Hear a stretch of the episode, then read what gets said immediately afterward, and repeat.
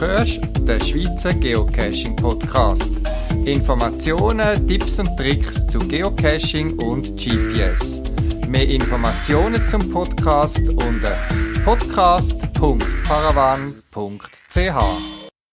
Du hörst den 75. Schweizer Geocaching Podcast, die Ausgabe vom November 2018. Viel Spaß beim Zuhören.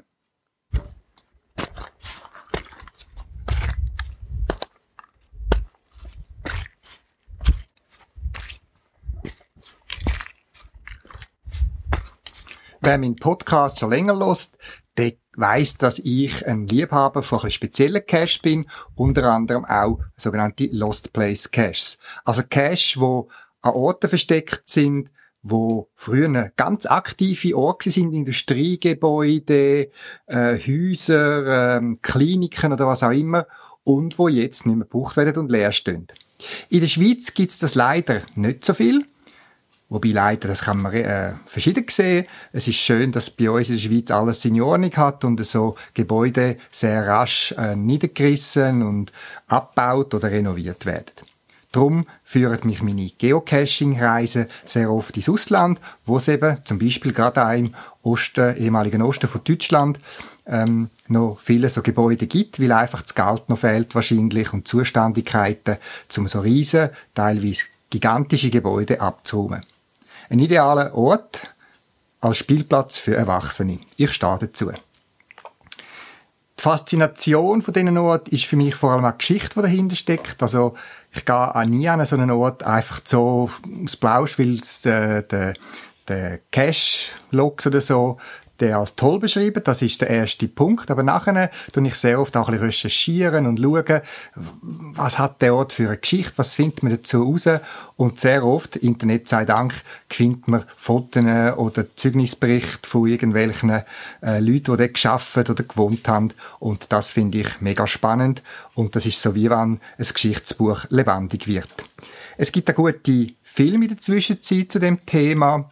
Auch darüber haben wir schon berichtet da in dem Podcast. Ja, aber unsere schön kleine Schweiz, es gibt nicht viel so Lost Place Cash, aber es gibt's. Und gerade letztens bin ich bei einem gsi und tu da gern kurz darüber berichten, auch wenn ich nicht zu viel verraten will. Der Cache heißt Lost Place, wobei das L von Place in Klammern ist, also man kann, es auch äh, lesen als Lost Pace, also verlorener Schritt oder wie auch immer. Die Logs sind vielversprechend gewesen, auch wenn nicht viel verraten worden ist. Und so haben wir uns aufgemacht an den Ort, wo in der Nähe von Olten liegt. Sagen wir es mal so. Es ist eher ein kurzer Cache, wenn man vor Ort ist. Man muss dort noch kleine Aufgaben lösen und stoßt dann nach ganz kurzen Spaziergang im Wald auf die Örtlichkeit, wo ich total verblüffend finde, dass die so in dieser Art noch existiert. Spannend, neben dem Nullpunkt, wo dann auch der Cache versteckt ist, äh, finde ich auch die Umgebung, wo unbedingt lohnenswert ist, zum Reinschauen, die Nase reinstrecken, man muss nichts aufbrechen, es ist alles, es steht alles offen und der Fotoapparat und vielleicht eine Taschenlampe ist sicher lohnenswert zum Mitnehmen. Ich hatte noch Kontakt mit dem Cache-Owner, dem Swiss Deano, wo gemäß meinen Begleiter bekannt ist, dass der noch gute Caches macht, auch in dieser Gegend. Und äh, ich habe dann von ihm noch zusätzliche Info zum Cache bekommen, die ich auch mega spannend gefunden habe, weil ich eben mehr erfahren habe, wie ich es eingangs erwähnt habe. Also ein kleiner Tipp, es ist kein grossen Aufwand vor Ort. Äh, man muss nicht den ganzen Tag investieren, vielleicht fürs Rätsel ein bisschen mehr, aber das kann man ja gerade bei dieser Jahreszeit sehr gut auch die mal an einem Abend oder so lösen. Es gibt aber noch andere Lost Place Caches und ich habe nur mal schnell geschaut, wie viele äh, Caches in der Schweiz gibt, wo das ähm, Symbol haben, ähm, verlassene Gebäude oder Ruinen oder wie auch immer, dass man nicht zufällig oder ähm, gerade auch Lost Place Caches sein, aber es deutet darauf hin. Und es sind doch immerhin etwa 187, die ich gefunden habe. Und es wird noch ein paar geben, die das Symbol nicht haben und umgekehrt. Diverse habe ich schon gemacht und eine, wo jetzt wahrscheinlich schwieriger wird zum finden, der ist im Gotthardgebiet, quasi an der Gotthardpassstraße und heißt Hochwasseralarm in der Schöllenen Schlucht. Auch ganz schweiztypisch, klein, aber fein. Ähm, ich mag mich erinnern, wir sind im Sommer dort und äh, haben den kleinen spannenden Ort können erkundigen und hat dort äh, so ein Multicache, was ein paar Hinweise versteckt hat und ich habe das wirklich genossen, durch die kleine Anlage, sagen wir es so, dort durchzulaufen und ein bisschen zu klettern. Es gibt noch viel mehr. Hebt die Augen offen.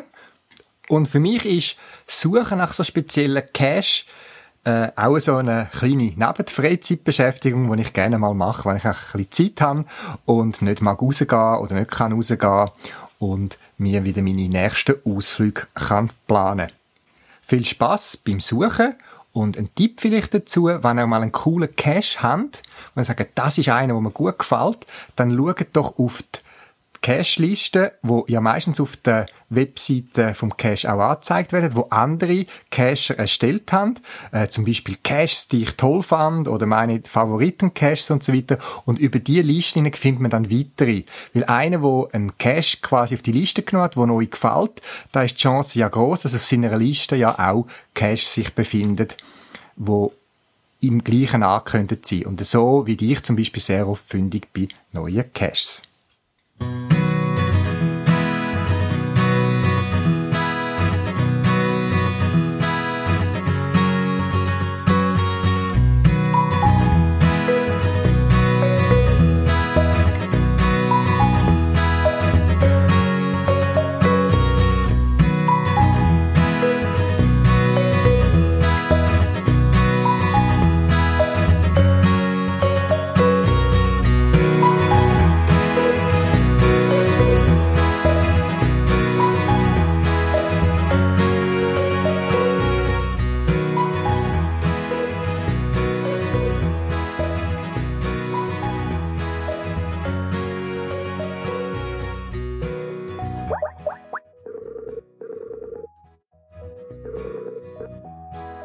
das ist der Urs.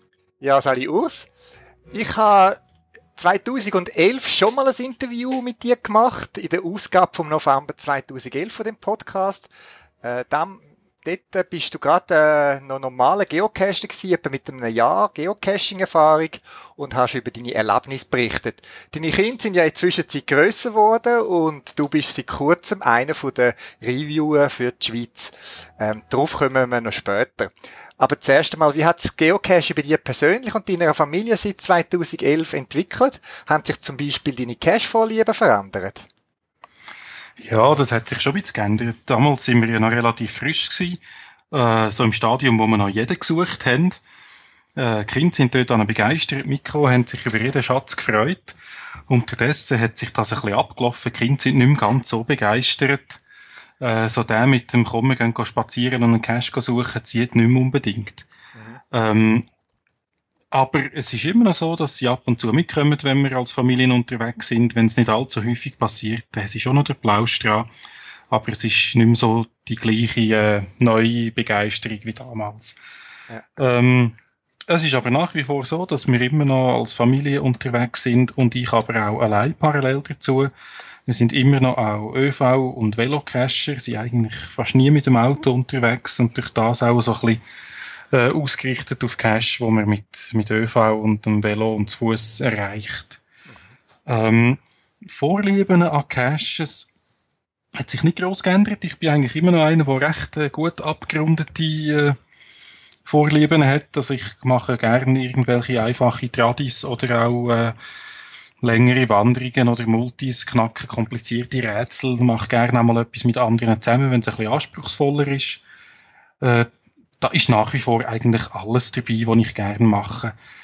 Ähm, es ist aber schon so, dass ich unterdessen nicht mehr jeden muss haben. Es gibt gut mal, dass ich einen Cache im Listing anschaue und denke, äh, wenn ich da sehe, wo der liegt oder was andere geschrieben haben, den lohne ich jetzt sein oder ich bin ja schon neu mit angerannt, äh, weil ich einen habe suchen und habe den Ort gesehen und habe gefunden, nein, das tue ich mir jetzt nicht mehr an, wo ich früher vielleicht noch gesucht hätte. Ja, und etwas hat sich geändert, oder? Du bist nicht mit dem Kinderwagen unterwegs, oder? Oder hat die Familie in der Zwischenzeit den Umfang zugenommen? Nein, nein, das ist so. Und indessen laufen alle selber. okay. Ja, aus deiner persönlichen Sicht hat sich das Geocaching, seit du etwa 2010 angefangen hast, das sind doch jetzt so sechs Jahre oder so, hat sich das irgendwie verändert? Und wenn ja, in welcher Art und Weise? Wahnsinnig verändert hat sich's nicht, dunkt's mich. Ich bin wahrscheinlich gerade ein bisschen zu spät dazugekommen, so dass ich die gute alte Zeit, wo viel beschworen wird, eben nicht mehr erlebt habe. Wo etwa so die alten Hasen nachtrauern, dass es nicht mehr so ist wie früher. Das habe ich so eigentlich nicht mehr erlebt. Und darum dunkt mich auch, die Änderung ist nicht so wahnsinnig groß. Was mir auffällt, ist, dass man heute mehr Paddling statt Filmdosen sieht. Das finde ich eigentlich erfreulich, weil die deutlich trockener bleiben. Ähm, mich dunkt es auch, man findet ein bisschen weniger häufig grosse Dosen. Ich weiß nicht, ob die weniger geleitet werden oder ob die damals schon nicht mehr so geleitet worden sind, aber wir damals einfach noch nicht alle gefunden haben und darum etwa noch eine entdeckt haben. Mhm. Nein, also es deckt sich, gerade was die, die Cache-Grösse hat, das deckt sich mit mir auch, dass es mehr und mehr Mikros gibt und früher, in der guten alten Zeit, wo du beschwörst oder wo du erwähnt hast, dort habe ich auch das Gefühl gehabt, habe ich mit dem Kind mehr grosse Dosen gefunden, ja. Ja, jetzt geht's gegen Ende Jahr zu. Für viele auch eine Zeit zum Zurückschauen. Äh, was für Caches fallen dir spontan so als Highlights von der letzten Zeit ein? Oder Saison, oder wie man dem will sagen? Ja, ich bin im aktuellen Jahr nicht so intensiv gewesen, cachen wie vor zwei, drei Jahren, wo ich so ein bisschen meine intensivste Zeit hatte. Aber was mir in sehr guter Erinnerung geblieben ist, ist eine Runde hier in der Nähe, wo wir wohnen. Alpha bis Omega heisst die. Die ist so zwischen Schüpfer Rapperswil, eine Runde von 24 Cash, der griechischen Buchstaben empfunden. Und das war eine wunderschöne Velotour, die gerade zu einem Nachmittag gut zu machen war. Dann gibt's der äh, Cache Schüpfen Süd, das ist ein Spaziermulti am Südrand von Schüpfen, wo wir mit der Familie gemacht haben, an einem vernebelten Sonntagnachmittag. Äh, wo wir wirklich den Plausch hatten, der uns nochmal an ganz schönen Orten durchgeführt hat und eine extrem schöne Stimmung auch in dem Wald, im Nebel. Mit einem guten Abschluss eigentlich. Mhm. Dann sind wir den Sommer in Hamburg in der Ferien gewesen und dort habe ich einen Cache gefunden mit wahnsinnig vielen Favoritenpunkten und habe auch einen müssen dort lassen der hat Voss Margarine geheissen. ja, das ist, kennst du, du lachst, genau. Das ist, glaube ich, einer von diesen Caches, der am raffiniertesten versteckt war, den ich bis jetzt gesehen habe. Ja. Also mit Abstand. Der hat auch extrem viele Favoritenpunkte, oder? Glaube ja, ich. der ist wirklich rausgestochen. Also ich bin auch geschafft, ich mal an einer Weiterbildung in Hamburg und äh, habe ganz wenig Zeit gehabt, aber da habe ich mir mal irgendwie zwei Stunden Zeit genommen, bin mit der äh, äh, S-Bahn oder so vom Zentrum, wo ich bin, dort hingegangen, um den Cash zu machen und haben wir also das Lachen müssen. Ja. Grausig verklemmen, vor allem ich da in Businesskleidung und eben, der, wir dürfen ja nicht zu viel verraten, sonst ist, ist der Gag weg, weg oder? Und, äh, genau. ja. Also, Vossmargarine in äh, Hamburg, sehr empfehlenswert. Ich tue dann sehr, ja. die dann noch äh, verlinken. Gut. Ja, und dann so vielleicht noch als vierte, ich bin im November auch beruflich äh, zu Stuttgart gewesen und habe dort einen Cache äh, gehoben, den ich vor einem Jahr schon probiert habe, aber dann gemerkt habe, dass ich das Werkzeug nicht dabei habe. Man muss dort eine Batterie dabei haben. Das habe ich das letzte Mal erst vor dem Cache gemerkt und das Mal habe ich den dabei gehabt und der ist also auch sehr, sehr schön gemacht. Und der heisst Wanderprofis TB Bänkle. Ich kann dir für alle von denen dann noch die GC-Nummer geben, dass sie ja. du kannst im Blog verlinken, wenn du willst. Mache ich sehr gerne, jawohl. Ja, jetzt zum eigentlichen Auslösen für unser erneutes Interview. Du bist neu einer von den Reviewer, wo es ja mehrere gibt in der Schweiz. Vielleicht wieder mal äh, für die, die das nicht wissen, wie oder wo muss man sich bewerben, damit man Reviewer wird und wie viel verdient man als Reviewer? Ja, bewerben kann man sich nicht. Es ist ja so, dass man äh, von den bisherigen aktuellen Reviewer eigentlich angefragt wird. Ähm, die machen sich, wenn sie etwas Neues brauchen, Gedanken, wer für sie in Frage kommt und fragen die Leute dann direkt selber an. Also da wird man ausgewählt und kann dann sich überlegen, ob man das machen oder nicht. Auf was sie so ein bisschen schauen, was sie mir gesagt haben, ist, dass die Leute suchen, die ein bisschen Erfahrung haben, also eine gewisse Anzahl Funde haben, so ein bisschen wissen, wie das Spiel läuft, wo in der Schweiz auch so ein bisschen bekannt sind schon bei den Leuten. Sie haben gefunden, Kühle Köpfe suchen sie. Offenbar haben meine Forumsposts, die ich ab und zu gemacht habe, Hintergr äh, Eindruck hinterlassen, wo sie das Gefühl hatten, der bewahrt auch, wenn es mal ein bisschen emotional zu und her geht, den kühlen Kopf. Ja, und dann muss man schlussendlich ins Team passen. Ich denke, das ist das, was so ein bisschen mitspielt, wenn sie sich überlegen, wer das sie anfragen. Der Verdienst ist also nicht so, dass man wahnsinnig reich wird. Das ist eine freiwillige Aufgabe und wir leben einfach von Raum und Ehre. Okay, gut, also nichts mit dem Mercedes als Cashmobil, wo man gesponsert bekommt von der Groundspeak oder so. Also das ist ehrenamtlich und man verdient nichts dabei. Einfach, dass es wieder mal gesagt ist. Genau. Okay.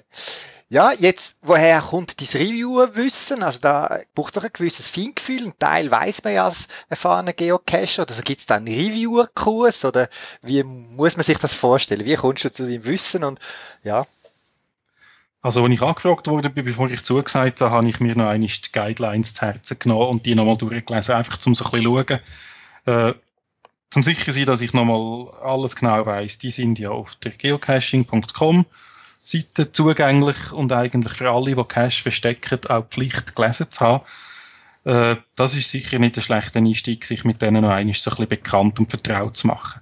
Dann gibt es aber auch von Groundspeak so Training-Modul, wo sie äh, einem zuschicken, dass sie so Kursmaterialien quasi, wo sie so in vier oder fünf Schritten sind, dass die wichtigsten Aufgaben beim Review einem beschreiben und wie man das macht. Sie stellen dann auch gewisse Tools zur Verfügung und wo sie erklären, wie man die braucht. Mhm. Das ist so das eine. Und andererseits habe ich einen Einführungskurs genossen von, von Schoolas, wo ja schon Reviewer sind in der Schweiz. Die sind einmal einen Sonntagnachmittag zu mir gekommen, da haben wir zusammen meine offenen Fragen besprochen und dann gerade so quasi einen Nachmittag geschafft und, und die Caches, die dann gerade angestanden sind, zusammen angeschaut und ich habe dann so ein bisschen geschaut, ob es für mich klar ist, wo habe ich Fragen, was würde ich jetzt machen? Und dann haben sie gesagt, jawohl, das würden wir auch so machen oder da hast du noch den Punkt übersehen und hat dort quasi so einen Hands-on Learning by Doing Kurs bekommen. Okay. Was auch noch gäbig ist, die Schweizer Reviewer haben so einen Leitfaden geschrieben, wo sie sich so ein bisschen ihre Punkte, die noch zu den Guidelines dazukommen oder die erklären oder beschreiben, so ein bisschen aufzeigen, wie sie in welchen Situationen entscheiden. Und das ist sicher für jemanden, der noch nicht so viel Erfahrung hat, eine gute Hilfe, um die jemanden zu Rat zu ziehen, wenn man noch nicht ganz sicher ist. Jetzt, wenn man als Cacher einen eigenen Cache will verstecken, was für Tipps aus Reviewer-Sicht hast du da für einen, wo einen Cache möchte verstecken? Ja, das Wichtigste habe ich schon erwähnt, das sind die Guidelines. Wenn man einen Cache einreicht, bestätigt man ja mit dem Setzen vom einen Höckeli, dass man die gelesen und eingehalten hat. Und wenn man das wirklich macht und sich die zu Herzen nimmt und sich daran haltet, dann äh, spart man sich und dem Reviewer schon ganz viel Arbeit und Ärger. Weil das sind eigentlich genau auch die Sachen, die wir dann prüfen. Dann für jemanden, der das erste Mal einen Cache versteckt und vielleicht eben auch noch ein bisschen Erfahrung brauchte, gibt es im Schweizer Geocaching Forum das Götti-Projekt, äh, wo man kann erfahrene Cacher quasi zu Rat ziehen, wenn man einen Cache verstecken will. Sagt das Beratung fürs Vorgehen, fürs Listing, aber auch fürs Verstecken, vielleicht als Beta-Tester. Und das ist sicher ein Angebot, das ich eine ganz tolle Sache finde.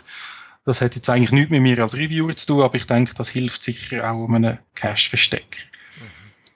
Und sonst Sachen, die eigentlich aus Reviewer-Sicht nicht so zählen, aber was ich gleich noch wichtig fände, einfach zu erwähnen, ist, überlegt euch, wieso versteckt ihr den Cache. Die Reviewer haben ganz klar nicht die Aufgabe, die Qualität von einem Cache zu prüfen, sondern wir schauen rein an, ob er regelkonform ist oder nicht. Und ich habe also auch schon der ein oder andere gesehen, wo ich so ein bisschen leer geschluckt habe und gedacht habe, ja, der bräuchte es jetzt eigentlich nicht unbedingt. Aber weil alles in Ordnung ist, damit hat man ihn dann gleich freigegeben. Aber so als Aufruf an Cache-Owner, jetzt nicht nur als Reviewer, sondern auch als Cacher, äh, verstecken doch die Cache an einem schönen Ort, wo es sich lohnt hinzugehen. Mhm. Und äh, wenn jetzt der Cache versteckt ist, ich, ich habe als Owner mir überlegt, ja, habe ich alles berücksichtigt, dann hat man ja Arbeit investiert und möchte, dass der möglichst schnell dann veröffentlicht wird, weil ich bin ja dann neugierig. Ähm, wie kann ich als Cache-Owner dazu beitragen, dass mein Cache möglichst schnell veröffentlicht wird und was gibt es, sind so die normalen Zeiten, wo ich muss rechnen, bis mein Cache normal freigeschaltet wird? Ja, Ähm, es gibt die Möglichkeit, eine Reviewer-Note zu schreiben. Das ist ein spezieller Logtyp, wo man auf seinem Cache selber kann Kommentare schreiben kann. Der Unterschied zu den normalen Write-Note-Logs ist, dass die Reviewer-Notes in dem Moment, wo der Cache publiziert wird, äh, gelöscht werden. Das heißt, die sehen die Cacher nachher nicht. Und das ist eigentlich das Mittel, wo die Reviewer mit den Cache-Owner kommunizieren darüber. Und das ist etwas, was uns das Leben sehr äh, einfacher macht, wenn die Leute von diesen Notes wirklich intensiv Gebrauch machen. Mhm. Ich empfehle jemandem, der einen Cache versteckt, man muss, wenn man ihn publiziert, sowieso so eine Reviewer-Note schreiben. Schreibt doch dort gerade etwas zum Cache rein. Erklärt vielleicht kurz, äh, wo er versteckt ist oder wie das Versteck aufgebaut ist. Wenn es spezielle Sachen gibt, die wir müssen wissen müssen, um beurteilen, ob man den Cache freigeben kann oder nicht, tun die dort rein. Wenn ihr Bewilligungen in schriftlicher Form habt, kann man die fotografieren und dort attachen. Oder ihr könnt das Mail, das ihr bekommen habt, wo euch die Bewilligung für einen Ort gibt, dort reinkopieren. Ihr könnt bei einem Rätsel zum Beispiel auch ansatzweise den Lösungsweg beschreiben oder irgendwelche spezielle Sachen, die wichtig sind für den Cache, kann man dort erwähnen. Und das hilft uns schon mal einen ersten Eindruck zu bekommen, der über das Listing ausgeht. Dann, was noch wichtig ist und etwa mal äh, zu Ehrenrunden führt, ist, es gibt die zusätzlichen Wegpunkte, die man setzen kann. Und dort ist es wichtig, dass man darauf achtet, dass die korrekt gesetzt sind. Also wenn etwas versteckt ist oder wenn man etwas angebracht oder verändert hat, muss das ein physischer Wegpunkt sein. Wenn nur etwas abzulesen ist, ist das ein virtueller Wegpunkt. Je nachdem, was man für Stationen hat, jetzt bei einem Multi oder bei einem Rätselcache, ist es wichtig, man kann auch für den Cache-Typ selber für die Listing-Koordinaten wählen, ob er physisch oder virtuell ist. Das muss zum ersten Wegpunkt passen. Dann muss man bei Multis und Mysteries immer auch einen Wegpunkt mit den Finalkoordinaten anlegen, damit wir können kontrollieren dass es kein Abstandproblem gibt. Das sind so Sachen, wenn man das gewissenhaft macht, wo, wo sicher dazu führt, dass der Cache schneller publiziert wird. Mhm. Wenn jetzt etwas ansteht, wo wir beanstanden weil es nicht regelkonform ist oder weil es uns nicht klar ist. Oft verstehen wir auch etwas nicht genau und müssen nachfragen. Dann läuft das, wie ich schon erwähnt habe, die Reviewer Notes. Dann tun wir den Cache wieder disablen, gehen dann zurück an den Owner und sagen, du musst entweder im Listing etwas anpassen oder im Cache etwas anpassen oder allenfalls auch noch, kannst mir die und die Fragen beantworten. Dann ist es wichtig, dass ihr dort Reviewer Note braucht und das nicht per Mail macht. Okay, dass alles quasi, alle Informationen dort zusammen sind, was hingehören, nämlich beim, beim Cache-Listing. Genau, und es ist auch so, wir tun immer wochenweise Dienst leisten eigentlich. Und dann kann es schon mal sein, dass ein Cache vom einen Reviewer angefangen wird zu bearbeiten und dann die Woche darauf von einem anderen fertig gemacht wird. Und wenn dann die Informationen in der Mailbox vom ersten Reviewer sind, fehlen die im zweiten. Und wenn sie in der Reviewer-Note steht, dann hat eigentlich jeder Reviewer, der den Cache bearbeitet, alle Informationen, die er braucht. Jetzt persönlich habe ich über viele Jahre gesehen, den Eindruck und auch die Erfahrung gemacht, dass die Schweizer Reviewer sich sehr korrekt verhalten und eben die Caching-Spielregeln oder eben Guidelines wirklich korrekt umsetzen. Trotzdem gibt es sicher wieder Fall, wo man muss sagen, hm, das Statik ist, ist, ist das Listing vielleicht nicht geregelt oder so. Was macht man als Reviewer in einer so einer Situation? Ja, also wir probieren natürlich fair und korrekt zu sein und eigentlich alle auch gleich zu behandeln, soweit das möglich ist. Es ist aber natürlich so, dass wir äh, äh, fünf, sechs Leute sind, die das machen und dass es da immer auch so ein bisschen eine Grauzone gibt, ob jetzt der eine vielleicht minim anders entscheidet als der andere. Nicht, weil man etwas anderes einschätzt, aber einfach, weil halt nicht alle ganz genau gleich auf die gleichen Punkte achten. Aber grundsätzlich äh, ist unser Ziel, dass wir eigentlich, dass es keine Rolle spielt, welcher Reviewer einen Cache anschaut, dass eigentlich bei allen das gleiche Resultat soll und wenn es Fragen gibt, wo jemand nicht sicher ist oder wo ein ganzes neues Konzept kommt, wo so noch nie da war, wo man jetzt unsicher ist, geht das oder geht das nicht, ähm, dann ist es auch so, dass wir uns per Mail untereinander austauschen und sagen, hey, ich habe da einen Cache, den ich muss anschauen, ich bin nicht sicher bezüglich dem und dem Punkt, was meinen ihr? Dann sprechen wir uns untereinander ab und dass wir uns eigentlich einig sind und eine gemeinsame Meinung vertreten und wenn dann so eine Situation in Zukunft wieder einmal auftritt, weiss man, ja, das letzte Mal haben wir das, uns geeinigt, dass man das so handhabt, dass man es dann beim nächsten Mal auch macht. Ja. Das andere, was wir machen können, ist, wenn wir selber auch in der Gruppe nicht sicher sind, ob jetzt das geht oder nicht, haben wir immer auch die Möglichkeit, mit Groundspeak Rücksprache zu nehmen, denen ein Mail zu schicken und zu sagen, schau, wir haben die und die Situation bei dem Cache, wir sind nicht sicher, liegt das drinnen oder geht das nicht, was meinen ihr? Und dann kommt der definitive Entscheid dann von Seattle und sagen sie, ja, das könnt ihr machen oder das könnt ihr nicht machen. Jetzt, wenn ich als Cash-Owner, wo jetzt einen schönen Cash versteckt hat, mit einer cleveren Idee und so, mit einer Reviewer-Entscheidung nicht zufrieden wäre, was kann ich machen? Gibt es einen Schweizer Reviewer-Chef, wo ich mich kann äh, beschweren oder wie würde das laufen, wenn ich jetzt wirklich Pfust im Sack mache und sage, das kann doch nicht sein, der Entscheid vom, äh, vom Spelis äh, bezüglich meinem Cash? Nein, Chef haben wir nicht. Wir sind alle gleichberechtigt. Äh, wie ich schon gesagt habe, wir sprechen uns untereinander auch ab dass wir eigentlich alle immer hinter Entscheiden, wo wir fällen, gemeinsam können stehen Wenn ihr nicht einverstanden sind, denke ich, ist es wichtig, dass ihr ein Gespräch sucht äh, und höflich bleibt. Ich kann verstehen, dass man dann, wenn man viel äh, Arbeit und Energie investiert hat und es kommt eine abschlägige Antwort, dass da vielleicht im Moment Emotionen hochgehen und man frustriert ist. Ähm, probieren trotzdem den Frust nicht äh, in den Ton von eurer Kommunikation einzufließen. Das macht es dann uns auch einfacher, äh, sachlich zu bleiben. Und dann hoffe ich, dass wir, äh, dass wir eine Lösung finden miteinander, dass man das kann diskutieren kann, dass man vielleicht kann seine Argumente vorbringen und sagen, wieso, dass man das Gefühl hat, das müsste doch gehen. Und wir probieren dann natürlich auch aufzuzeigen, wieso es unserer Meinung noch nicht möglich ist. Allenfalls findet man sich so. Mhm. Ähm, wenn man sich nicht findet, dann gibt es die Möglichkeit, äh, sich an Groundspeak zu melden. Die haben eine Möglichkeit, das nennen sie Appeals, also quasi äh, eine Einspruchmöglichkeit. Da gibt es äh, ein Formular auf der Webseite. Ich tue dir auch dort äh, Adressen noch schicken, dass du die kannst verlinken. Und dann kann man dort eigentlich an Groundspeak schreiben und sagen, hey, ich bin nicht einverstanden mit dem Entscheid vom Reviewer. Äh, schauen doch das nochmal an und dann schauen sie das unter ihre Warten an und entscheiden dann entweder für den Cacher oder nicht, je nachdem, wie sie die Situation einschätzen. Das kann man selber machen. Es ist aber auch möglich, dass wir Reviewer sagen, look, äh, wir haben das Gefühl, wir kommen in die Diskussion nicht mehr weiter, wir drehen uns im Kreis oder dass man sagt, hey, der Ton ist jetzt so vergiftet in unserer Kommunikation, ich glaube, da kommen wir nicht mehr weiter, dass wir im Cache an das Appeals weitergehen und Groundspeak quasi sagen, hey, äh, da kommen wir nicht weiter, könnt ihr das lösen. Und sie dann entscheiden und geben das Feedback an uns und an Cache-Owner, was sie dann gemacht haben. Ja. Ja, jetzt, ich staune immer, wie viele neue Caches in der Schweiz aufgehen. Und äh, dahinter steckt, wie wir jetzt gehört haben, viel Arbeit mit dem Freischalten und so weiter. Ich hoffe, dass du gleich noch zum Geocachen kommst, zwischendurch ganz normal. Auf jeden Fall vielen Dank für die Arbeit, die du und die anderen Reviewer für uns, für die Geocaching-Community der Schweiz machst. Ja, gern geschehen. Es macht bis jetzt noch Spaß. Gut. Also, dann wünsche ich dir ganz einen schönen Abend. Ciao. Danke dir auch. Ciao, Maria.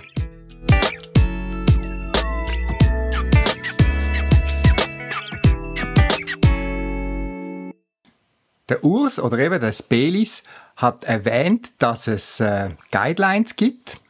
Für all die, die die noch nie gelesen haben, dann empfehle ich wirklich mal auch reinzuschauen.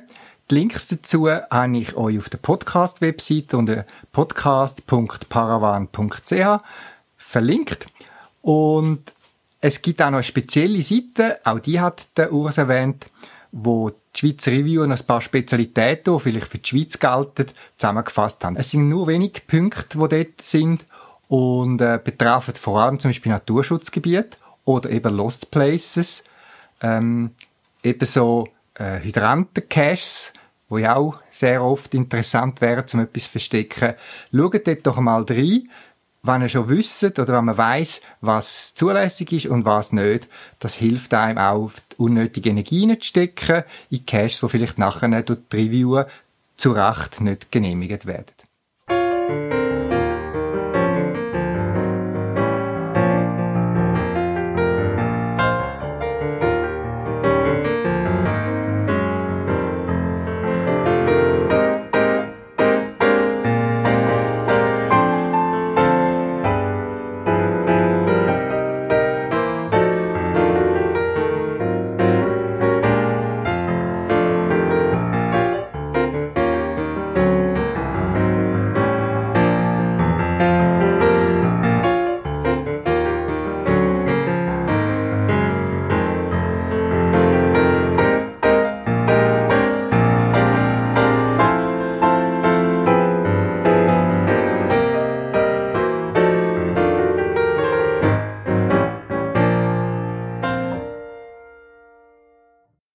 Das wär's für das Mal. Zusätzliche Informationen findest du im Internet unter podcast.paravan.ch. Du kannst mir auch eine E-Mail schreiben für Anregungen oder Rückmeldungen auf podcast.paravan.ch und auf jeden Fall viel Spaß beim Geocachen und bis bald im Wald.